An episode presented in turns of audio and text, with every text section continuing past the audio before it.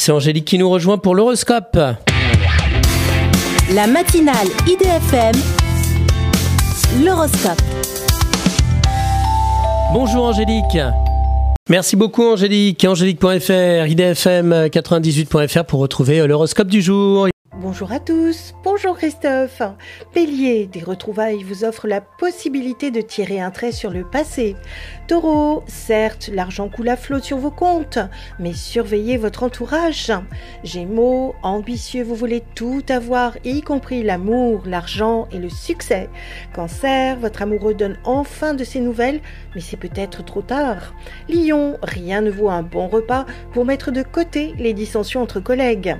Vierge, adaptez vos projets à vos possibilités financières, vous serez plus serein. Balance, le retour d'une personne intéressée vous donne envie de croire en elle. Scorpion, des brouillards, vous arrivez à cumuler toutes vos obligations avec originalité.